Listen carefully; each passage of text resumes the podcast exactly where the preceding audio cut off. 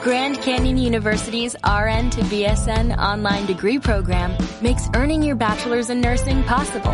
Balance online coursework with local in-person clinicals to position yourself for potential leadership opportunities in the time you have from wherever you are, leaving room for what matters. Achieve your goals with your personalized plan and team behind you. Find your purpose at Grand Canyon University. Visit gcu.edu. Capítulo 1. De la Argentina al mundo hispanoamericano. Las traducciones con acento porteño de la obra de Simón de Borbiu. Beatriz Cagnolati. Amalia Forte Mármol. Ana María Gentile. Fabiana Vieguer. La obra de Simón de Borbiu trascendió rápidamente las fronteras de Francia y su recepción fue tan polémica como sumamente variada según los momentos culturales, políticos y sociales de los países receptores. Las traducciones que de la obra se realizaron fueron el reflejo de las normas de una determinada cultura meta y a su vez el punto de partida para que cada una de ellas comenzara su propia trayectoria.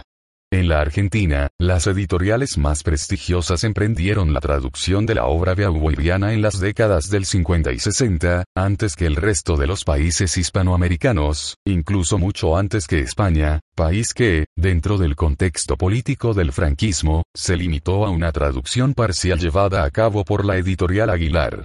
Este trabajo pretende trazar un panorama de las reacciones más singulares respecto de la producción bordiriana manifestadas en sus traducciones, para abordar luego las ediciones en español más importantes realizadas en Argentina y transmitidas al mundo hispanoamericano con un acento inevitablemente porteño.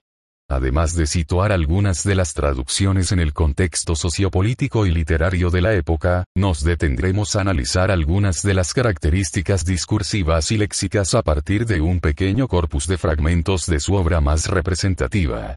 Desde nuestra actividad como traductoras, creemos que el mejor homenaje que le podemos rendir a la figura de Simón de Bourdieu es por medio del comentario de las traducciones de su obra. Sin duda, se trata de una obra polémica que generó y sigue generando reacciones de escritores, filósofos y sociólogos, franceses y extranjeros. Esta polémica se ve reflejada en la manera en que las traducciones fueron encaradas y realizadas en diversos países, entre los cuales el nuestro no es una excepción. En este terreno de análisis podemos citar particularmente a una estudiosa de la obra de Simón de Bourdieu, Silvia Chaperón, quien trazó en el Coloquio Internacional sobre la Filósofa en París, 1999, una historia de las traducciones realizadas del libro indudablemente más polémico de Bourdieu. El segundo sexo. Chaperón resaltaba, por ejemplo, que los japoneses reemplazaron el término femineidad por el de maternidad en sus traducciones, imprimiéndole a esta obra un sesgo biológico muy alejado de la intención de Beauvoir ya no reemplazando un término por otro, sino directamente cortando en un 10% las partes negativas y dejando las connotaciones positivas de la femineidad. El traductor de la versión inglesa, un zoólogo jubilado que había recibido como consigna de su editorial reducir la obra porque el público estadounidense no iba a leer un libro tan largo, produjo un texto que bien merecería el mote de una bella infiel. Esta expresión caracterizaba en la Francia del siglo XVII aquellas traducciones libres del griego hacia el francés que se adaptaban al gusto y las costumbres de la época, pero que traicionaban el original. Así, no era extraño asistir a una obra de teatro rayana con la parodia en la que el héroe griego se presentaba ataviado como un caballero francés. No obstante, a la etapa de censura y de reacciones que repercutieron en la manera de traducir y por lo tanto de leer a Bourdieu en una lengua extranjera a la de ella, siguió poco a poco una etapa de retraducción y de reedición conforme a los cambios políticos y sociales de los diferentes países receptores y caracterizada por un acercamiento más fiel a la obra original, en particular a el segundo sexo. Es el caso, por ejemplo, de las traducciones en alemán de 1992, en japonés de 1997, en ruso de 1998. La versión inglesa de 1999 fue realizada por una editorial joven, Paperback, que emprendió el trabajo de la retraducción integral a cargo de las traductoras Sheila Malovani, Chevalier y Constance Bordi. En nuestro país, ya los años 50 permitieron al público argentino leer a Simón de Borbio en español gracias a las estrategias editoriales de la época. M se lanzó las traducciones de Todos los hombres son mortales y La invitada, a cargo de Silvina Bullrich, y Sudamericana se sumaría luego con la traducción de Los mandarines, Premio Goncourt 1954, Memorias de una joven formal y la plenitud de la vida, todas de la pluma de la misma traductora escritora. A estas traducciones le seguirían más tarde las versiones, también de Sudamericana, de las siguientes producciones. La fuerza de las cosas, traducida por el filósofo Ezequiel de Olazo. Una muerte muy dulce, por María Elena Santillán. Hermosas imágenes, por el escritor José Bianco. La mujer rota, por Dolores Sierra y Néstor Sánchez y, en 1970, La vejez, por Aurora Bernardes. En el mismo periodo, siglo XXI editó las traducciones del segundo sexo, por Pablo Palant. La sangre de los otros, por Helen Ferro. El existencialismo y la sabiduría popular, por Juan José Sebrelli y Jean-Paul Sartre B.S. Merli Ponti, por Aníbal Leal. Así pues, fue desde Argentina que la obra de Borbio llegó a España, país en donde la censura del franquismo no permitió la traducción de sus libros más representativos. En Argentina, en cambio, el clima favorable a los aliados vencedores de la Segunda Guerra Mundial permitió la rápida traducción y edición de los textos citados que aún hoy se leen, con acento porteño, en países como España. La elección de una traductora que a su vez era escritora formó parte también de una estrategia editorial. El caso de Silvina Bullrich se suma al de otras escritoras traductoras de la época como Beatriz Guido y Marta Lynch, autoras que, además de ser feministas si las comparamos con las mujeres de su época, manifestaban inquietudes sobre la problemática social. Observamos aquí un ejemplo de lo que Eben Soar, 1999, teoriza a propósito de la posición que asume la literatura traducida en un momento histórico dado, participando en el proceso de creación de nuevos moldes de escritura. Eben Sohar defiende la tesis de que las obras traducidas se relacionan de dos modos de acuerdo a cómo los textos originales son seleccionados por la literatura receptora y de acuerdo a cómo son utilizados por el repertorio literario en relación con otros ecosistemas locales. A las estrategias editoriales se suma la propia del traductor. Este trabaja siempre entre dos polos de tensión, denominados por la teoría del polisistema el polo de adecuación al original y el de aceptabilidad en la lengua meta. El primero corresponde a la obra de la lengua fuente, en el caso que nos ocupa el francés, y el segundo a la obra en lengua meta, es decir el español. En este espacio de tensión surge lo que Gideon Tori, 1995, denomina las normas según las cuales el resultado de la traducción va a tender hacia uno u otro polo. Dichas normas oscilan entre un polo más normativo, que él denomina reglas, y uno más individual, o idiosincrasias.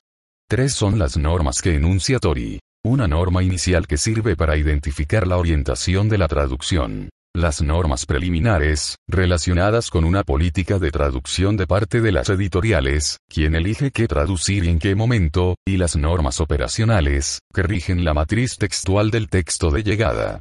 Ya no en el ámbito de la teoría traductológica, sino en el de la literatura, Borges proclamaba dos maneras de traducir, que son también dos formas opuestas de pensar la literatura. Una manera romántica, que practica la literalidad solícita al autor. La otra, clásica, que busca siempre la obra de arte y practica la perífrasis. Para Schleiermacher, 2000, el traductor tiene dos caminos dejar al lector ir al encuentro del autor o bien permitir que el autor vaya al encuentro del lector. En esta dinámica el traductor tenderá a la foreignización, exotización, a la domesticación, aclimatación, en términos de Lorenz Benuti, es decir, siguiendo la metáfora de George Mounin, buscará que la traducción sea o no un vidrio transparente. Esta fluctuación se plasma en la elección del léxico y de ciertas estrategias discursivas en la traducción. En la versión de Silvina Bullrich de Memorias de una joven formal, editada por Sudamericana en 1967, encontramos estrategias diferentes según los distintos planos de traducción. En el plano lingüístico existen por un lado ciertos elementos de exotización manifestados en el uso de los préstamos y calcos. Los primeros guardan su forma en francés en el caso de los topónimos y nombres de pila, Lois, Jacques, Blondin, Champs-Élysées. Los segundos trasladan al español las formas francesas del texto original, sobre todo al tratarse de referencias culturales del ámbito académico, oral del bachillerato, el liceo, la agregación. Por otro lado se aclimatan al español rioplatense adjetivos y sustantivos, qué lindas pantorrillas. Son muy grandes para presentarse en esa facha. En el plano discursivo el uso de los pronombres, en especial el usted en el diálogo con amigos íntimos, por ejemplo las cartas que se escriben con sasa, se ubica mucho más cerca del vous francés que de la utilización más cercana al polo de aceptabilidad del lector que estaría dada por el tú. En cambio, la versión revisada de Memorias por Jesús San José Carvajosa y editada exactamente después de 20 años en España, aclimata el original hacia el español de la península. Así el bébito pasa a ser el angelote. El departamento se transforma en el apartamento. Las puertas ventanas son puertas de cristal. Los bombones, caramelos. El ananá, la piña y las bufandas, los chales. El padre de la protagonista trabaja en el palacio, pero en la versión del español peninsular trabaja en la audiencia. La exotización aparece en esta versión en los nombres propios que Bullrich había traducido. El Luxemburgo se vuelve Luxemburg y la calle Babin, la Rue Babin. La misma estrategia observamos en La Mujer Rota. Nombres propios sin traducir, André, Philippe, Irene, Manette, Martín, Jean-Pierre, Colette, Maurice, Lucien, Noélie, Isabel, y numerosas referencias culturales que permanecen en la lengua fuente y en cursiva, como el caso de nombres de negocios o marcas en francés, Monoprix, y no, La Truite, que resultan fuertemente ancladas en un lugar bien determinado. Curioso es el caso de la sigla PC, que en los años 60 remitía inconfundiblemente al Partido Comunista y que el traductor de la obra no traduce ni explica, en un claro implícito cultural también anclado en la época. Sin ánimo de agotar este breve análisis, pero a manera de conclusión del presente trabajo, podemos intentar las siguientes afirmaciones. En primer lugar, pensando la otredad del texto fuente y asimilando la protagonista con la escritora, se nos presenta con mayor o menor proximidad según la estrategia de traducción utilizada. En segundo lugar, sospechamos, a falta de un estudio exhaustivo sobre la cuestión, que la entrada de Simón de Borbio a la literatura receptora, en este caso la argentina, se erigió en un molde de escritura intimista para una generación de escritoras femeninas, quizá también feministas, que renovaron el repertorio literario. En tercer y último lugar, destacamos que la figura de Simón de Bourdieu trascendió lo literario para insertarse en el sistema cultural receptor, en gran parte gracias al lugar privilegiado que se le dio a la actividad de traducción como introductora de nuevos temas, nuevas problemáticas y nuevos modelos escriturarios.